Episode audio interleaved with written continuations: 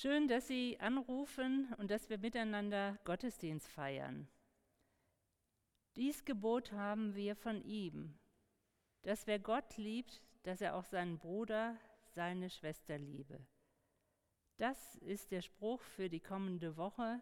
Er steht im 1. Johannesbrief, Vers, Kapitel 4, Vers 21.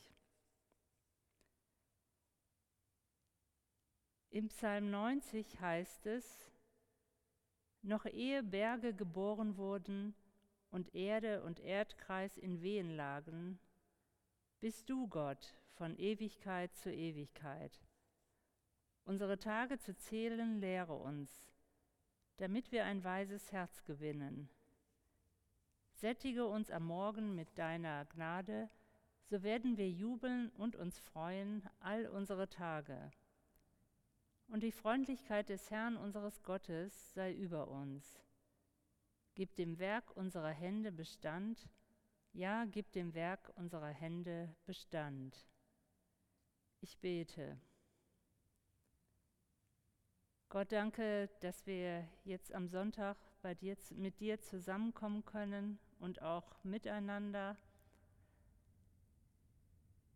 Danke für alles, was du uns in unserem Leben geschenkt hast, an Essen, Wohnung, Kleidung und auch an Begabung an besonderen Möglichkeiten. Sei du bei uns, bei unserer Art, das Leben zu führen und hilf uns darin, andere eine Hilfe zu sein. Amen. Der Predigtext für diesen Sonntag steht in Matthäus 25 in den Versen 14 bis 30. Das ist das Gleichnis von den anvertrauten Funden. Da heißt es, es ist wie mit einem, der seine Knechte rief, bevor er außer Landes ging und ihnen sein Vermögen anvertraute. Und dem einen gab er fünf Talent, dem anderen zwei, dem dritten eines, jedem nach seinen Fähigkeiten, und er ging außer Landes. Sogleich machte sich der, der die fünf Talent erhalten hatte, auf, handelte damit und gewann fünf dazu. Ebenso gewann der, der die zwei hatte, zwei dazu. Der aber, der das eine erhalten hatte, ging hin, grub ein Loch und verbarg das Geld seines Herrn.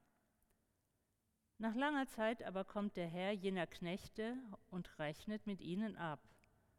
Und der die fünf Talent erhalten hatte, trat vor und brachte fünf weitere Talent und sagte, Herr, Fünf Talent hast du mir anvertraut. Fünf Talent habe ich dazu gewonnen. Da sagte sein Herr zu ihm, Recht so, du bist ein guter und treuer Knecht. Über weniges warst du treu, über vieles will ich dich setzen. Geh ein in die Freude deines Herrn. Da trat auch der mit den zwei Talent vor und sagte, Herr, zwei Talent hast du mir anvertraut, zwei Talent habe ich dazu gewonnen. Da sagte sein Herr zu ihm, Recht so, du bist ein guter und treuer Knecht. Über weniges warst du treu, über vieles will ich dich setzen. Geh ein in die Freude deines Herrn. Da kam auch der, der das eine Talent erhalten hatte, und sagte, Herr, ich wusste von dir, dass du ein harter Mensch bist. Du erntest, wo du nicht gesät hast, und du sammelst ein, wo du nicht ausgestreut hast. Und weil ich mich fürchtete, ging ich hin und verbarg dein Talent in der Erde. Da hast du das deine. Da antwortete ihm sein Herr, Du böser und fauler Knecht, du hast gewusst, dass ich ernte, wo ich nicht gesät habe, und einsammle, wo ich nicht ausgestreut habe dann hättest du mein Geld den Wechseln bringen sollen und ich hätte bei meiner Rückkehr das Beine mit Zinsen zurückerhalten. Darum nehmt ihm das Talent weg und gebt es dem, der die zehn Talent hat. Denn jedem, der hat, wird gegeben werden und er wird haben im Überfluss. Wer aber nicht hat, dem wird auch das genommen, was er hat. und den unnützen Knecht werft hinaus in die äußerste Finsternis. Dort wird Heulen und Zähneklappern sein.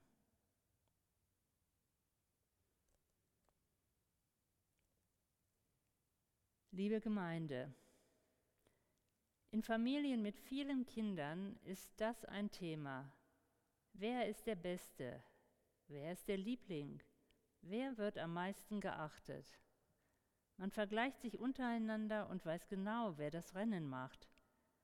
Manchmal steckt in dieser Dynamik einer den Kopf in den Sand und sagt, ich strenge mich nicht an. Ich weiß auch so, dass ich nicht so klug, sportlich, geschickt oder beliebt bin wie meine Schwester, wie mein Bruder. Einmal war ich in einem Vortrag. Die Referentin meinte, noch mehr Stress haben heute Einzelkinder. Ihre Eltern stecken alles in sie und wünschen sich von ihnen das entsprechende Ergebnis. Sie selbst, sagte sie, wäre mit fünf Geschwistern groß geworden. Ihr ältester Bruder wäre sehr klug gewesen. Damit war bei den Eltern der Wunsch nach einem klugen Kind befriedigt und alle anderen Kinder wuchsen entspannt, ohne große Erwartungen auf. Das war eine spannende Beschreibung einer Familiendynamik ihrer Herkunftsfamilie. Es ist zu vermuten, dass ihre Geschwister sie unterschiedlich wahrgenommen haben. Wie war die Dynamik in ihrer Familie? Hatten sie Geschwister? Entsprachen sie den Erwartungen ihrer Eltern oder empfanden sie viel Druck? Haben sie resigniert oder rebelliert? Wie entwickelte sich diese Spur in ihrem Erwachsenenleben? Und wie ist es heute? Wie ich mit meinem Potenzial im Leben umgehe, wie ich es einbringe, ist ein wichtiges Thema und es ist das Thema unseres Bibeltextes von heute. Welche Perspektive zum Umgang mit meinen Möglichkeiten werden hier in der Bibel mit dem Gleichnis von Jesus angestoßen? Wie gesagt, Jesus erzählt eine Parabel, eine Art Gleichnis. Er beschreibt mit groben Strichen eine einfache Situation. Jeder kann das dann behalten und so kann dieses Bild immer wieder neu in mir arbeiten. Da ist ein Geschäftsmann, der sich auf eine große Reise macht. Bevor er sich auf den Weg macht, ruft er drei seiner Sklaven herbei und vertraut ihnen sein Kapital an. Da sie in seinem Haushalt leben, kann er davon ausgehen, dass sie wissen, wie sie in seinem Sinne mit dem Kapital umgehen sollen.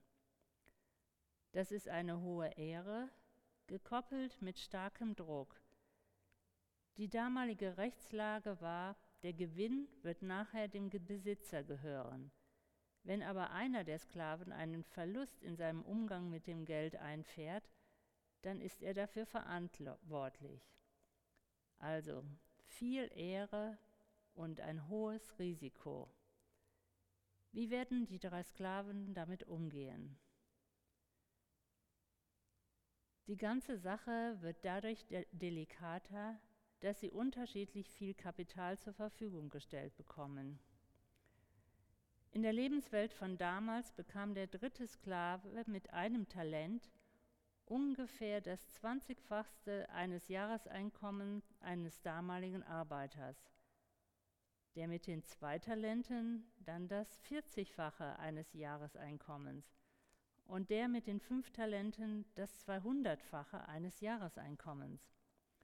Oder in unserer Währung ausgedrückt sind ein Talent wie eine halbe Million Franken, zwei Talent wie eine Million Franken und fünf Talente wie zweieinhalb Millionen Franken. An dieser Stelle möchte ich eine Pause machen. Jesus erzählt aus meiner Perspektive, dass allen drei Sklaven sehr viel anvertraut wurde. Auch das, was der mit dem einen Talent erhält, ist viel. Damit kann ich etwas machen.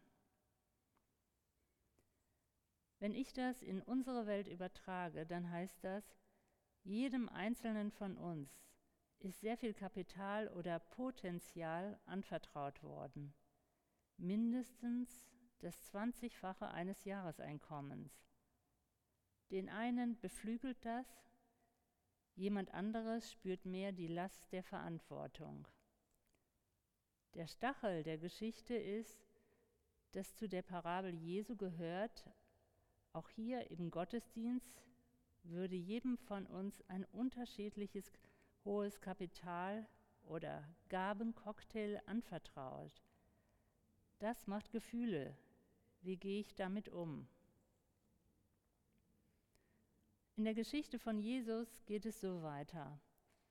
Nach langer Zeit, vermutlich sehr vielen Jahren, kommt der Besitzer zurück und möchte wissen, was seine drei Sklaven mit seinem Kapital gemacht haben. Er will mit ihnen abrechnen. Der mit den fünf Talenten tritt vor und hat das Kapital verdoppelt. Der Besitzer lobt ihn und sagt, gut gemacht, du guter und treuer Sklave. Mit wenigem bist du gut umgegangen, über vieles will ich dich setzen. Geh hinein zur Freude deines Herrn. Dann kommt der mit den zwei Talenten. Auch er hat die Talente verkoppelt. Er wird in gleicher Weise gelobt wie der erste Sklave.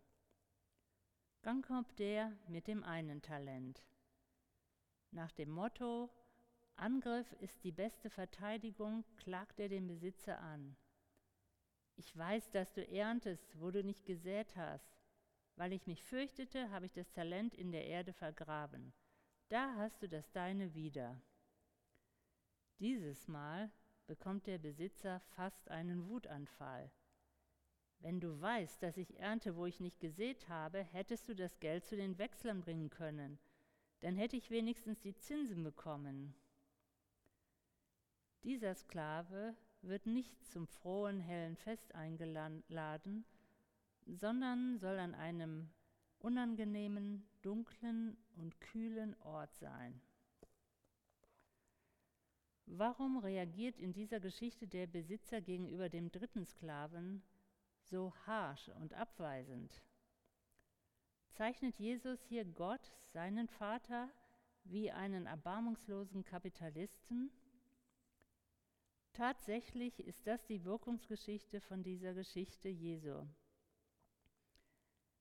In der Geschichte des Christentums in Europa wurde eine Verbindung zwischen Reichtum und Gottes Fürsorge, Segen und Liebe hergestellt. Das lag sicher auch daran, dass Menschen mit viel Klugheit und manchmal Raffinesse über Geldgeschäfte von ihrer Armut loskamen. Die Vergrößerung meines Kapitals als meine Aufgabe und gleichzeitig Zeichen des Segens Gottes prägte immer mehr die europäische Kultur. Auf diesem Weg geschah auch das, wie man mit sich selbst umging, so auch mit anderen Ländern und Kulturen. Dieses Gleichnis Jesus wurde so etwas wie eine Handlungsanweisung zum wirtschaftlich erfolgreichen Leben. Und tatsächlich wurde Europa in der Neuzeit auf diesem Weg immer stärker. Ob Jesus daran gedacht hatte, als er das Gleichnis erzählte, ob er Gott, den Vater, als Ausbeuter sah? Ich glaube eher, dass er den großen Ärger und die riesige Wut seines Vaters beschreiben wollte, wenn Talente ungenutzt vergraben werden. Das Kapital, das Talent steht in dieser Geschichte für das Potenzial, das jeder von uns in seinem Leben mitbekommen hat.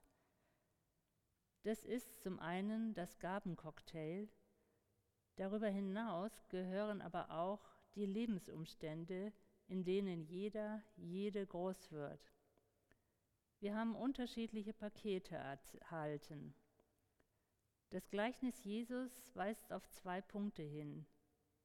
Jedes Talent ist sehr groß und genügt auf alle Fälle zum Leben. Und ich kann und muss damit arbeiten. Das sind die beiden Diamanten dieses Gleichnisses. Es will damit nicht jedes Leben und jede Wirklichkeit einordnen. Zum Beispiel kann es sein, dass jemand im Kriegsgebiet lebt, dann reicht dieses Gabenpaket nicht unbedingt zum Leben, weil Bomben rechts und links alles zerstört haben. Oder ich lebe als Bäuerin in Afrika und mein Dorf, mein Dorf kauft nicht mehr meine Butter, da die eingeführte subventionierte Butter aus Europa günstiger ist. Das heißt, es gibt nicht nur den trägen, argwöhnischen Sklaven, der sich selbst sein Leben und seine Möglichkeiten zerstört. Manchmal zerstört auch das Wirtschaften der Starken die Lebensmöglichkeiten von sehr engagierten Menschen mit ihrem wundervollen Gabenpaket in armen Regionen. Solche Dynamiken in Familien und auch weltweit aufzuzeigen, ist das, was mir sehr am Herzen liegt. Ich vermute, es gehört zu meinen Talenten. Was liegt dir besonders am Herzen? In deiner Familie, in der Gemeinde, im Leben einzubringen. Ich vermute, dass wir bis zum Ende unseres Lebens Signale in unsere Umwelt senden und sei es die Fähigkeit, Hilfe anzunehmen. Jede, jeder, ob Kind, pubertierend oder lebenssatt, ist von Gott mit Talenten beschenkt, die eingesetzt werden wollen. In einer jüdischen Geschichte nach Martin Buber wird es so ausgedrückt. Vor dem Ende sprach Rabbi Susja, in der kommenden Welt wird man mich nicht fragen, Susja, warum bist du nicht Mose gewesen? Man wird mich auch nicht fragen, Susja, warum bist du nicht David gewesen? Man wird mich fragen, Susja, warum bist du nicht Susja gewesen? So auch du. Vertrau dem, was Gott dir anvertraut hat. Es ist gut, und richtig. Amen. Wir beten. Gott, danke für die Gaben, die Fähigkeiten, die ich erhalten habe. Danke für die vielen Möglichkeiten, die mein Leben ausgezeichnet haben und auszeichnen. Ich bitte dich um deinen Geist zu sehen, wo Not ist, wo ich, wo wir andere in ihren Möglichkeiten beschränken. Hilfe uns, eine Gemeinschaft zu sein, die sich gegenseitig unterstützt, ihr Potenzial zu leben. Wir bitten dich, für die nachkommenden Generationen, für die Kinder, Enkel und Urenkel, dass sie ihre Spur finden, das Talent annehmen, das du ihnen gegeben hast. Und hilf uns auch zu erkennen, wo jetzt unser Talent liegt, was jetzt unsere Aufgabe ist. Und was uns noch auf dem Herzen liegt, legen wir in das Gebet, das Jesus uns gelehrt hat. Unser Vater im Himmel, geheiligt werde dein Name, dein Reich komme, dein Wille geschehe, wie im Himmel, so auf Erden. Unser tägliches Brot gib uns heute und vergib uns unsere Schuld, wie auch wir vergeben unseren Schuldigern und führe uns nicht in Versuchung, sondern erlöse uns von den Bösen. Denn dein ist das Reich und die Kraft und die Herrlichkeit in Ewigkeit. Amen. Gott segne dich und behüte dich. Gott lasse sein Angesicht leuchten über dir und sei dir gnädig. Gott erhebe sein Angesicht auf dich und schenke dir seinen Frieden. Amen. Ihnen einen schönen Sonntag und eine sehr gute Woche. Adi.